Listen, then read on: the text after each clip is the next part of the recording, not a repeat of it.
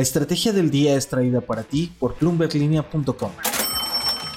Muy buenos días, gracias por acompañarme hasta los últimos días del año para lo mejor de la información económica, financiera y de negocios. Como cada año, para mí es un honor que dediquen unos minutos a escucharme cada mañana para informarlos y contribuir a su toma de decisiones. Ya somos una comunidad que cierra 2023 con más de 6 millones de reproducciones. Juntos hemos más que duplicado el alcance de este su programa favorito en solo los últimos 12 meses. Y créanme, el 2024 viene mucho mejor.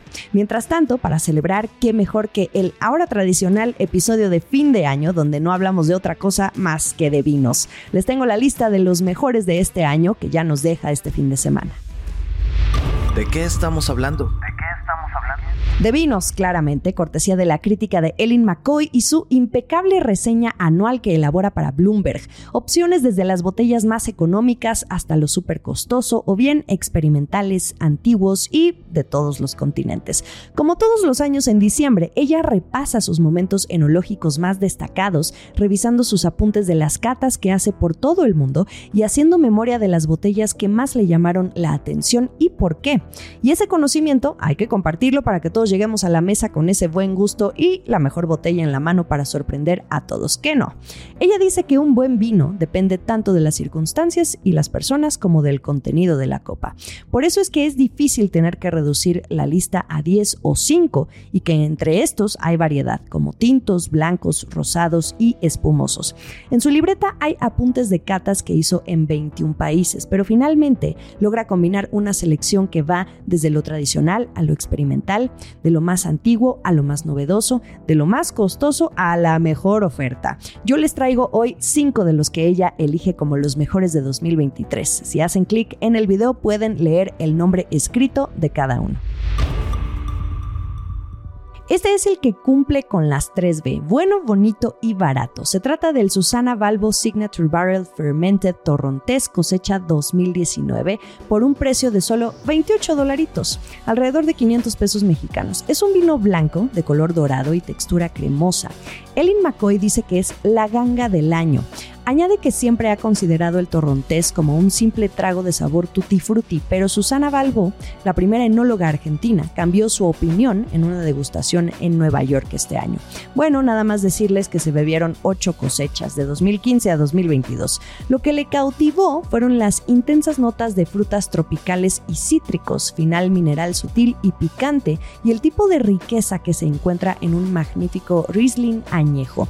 Las claves, según Susana Balbo, son el cultivo de la uva a gran altura y el uso de barricas de roble francés. De hecho, dice que la cosecha 2019 es muy difícil de encontrar, pero la de 2022 le apuesta a que será igual de elegante con el tiempo. Rara vez escuchamos la recomendación de un vino chino. Corríjanme los que sepan más que yo, por favor. Hablemos del Domain Le Moody Anxious Petiland Naturel 2022, cuyo precio será de 40 dólares en Estados Unidos cuando esté disponible y vale 120 yuanes en bares de vinos en Guangzhou y otros lugares de China. Ellen McCoy, esta aclamada crítica de vinos, lo encontró en una cata en junio en Sonoma para ella es el descubrimiento del año este vino. De textura sedosa, hecha de Pinot Noir, este vino es cultivado en el desierto de Ninja, en China. Le encantaron los crujientes sabores de frutas rojas, los aromas de peonias y la acidez picante. Es una bebida burbujeante, de hecho es lo más característico de este vino, al que se le conoce como un penat. Ok, ¿y qué quiere decir esto? Que se elabora mediante un proceso más simple que el del champán. El jugo parcialmente fermentado se embotella y se sella con una tapa de corona. Y la fermentación termina en la botella, atrapando las burbujas. La conclusión de Ellen McCoy es que este vino es una ventana al futuro del vino chino. Siguiente vino, ya de un precio un poco más elevado. Ellen McCoy cuenta que cuando te invitan a probar la última cosecha del productor Gigal del Valle del Ródano con el enólogo Philippe Gigal, uno siempre piensa en los tintos más buscados del mundo y este Syrah, el Gigal Cot Roti Latuc, es uno de ellos. Lo difícil con estos vinos, según dice, es la cosecha, pero al menos Latuc de 2019 gana por ahora. Ahora sí, vámonos con los vinos que cuestan en serio. Ellen McCoy tuvo la oportunidad de comparar ocho vinos de la legendaria cosecha de Burdeos de 1982 en una cena de Sotheby's en el restaurante Benoit de Nueva York.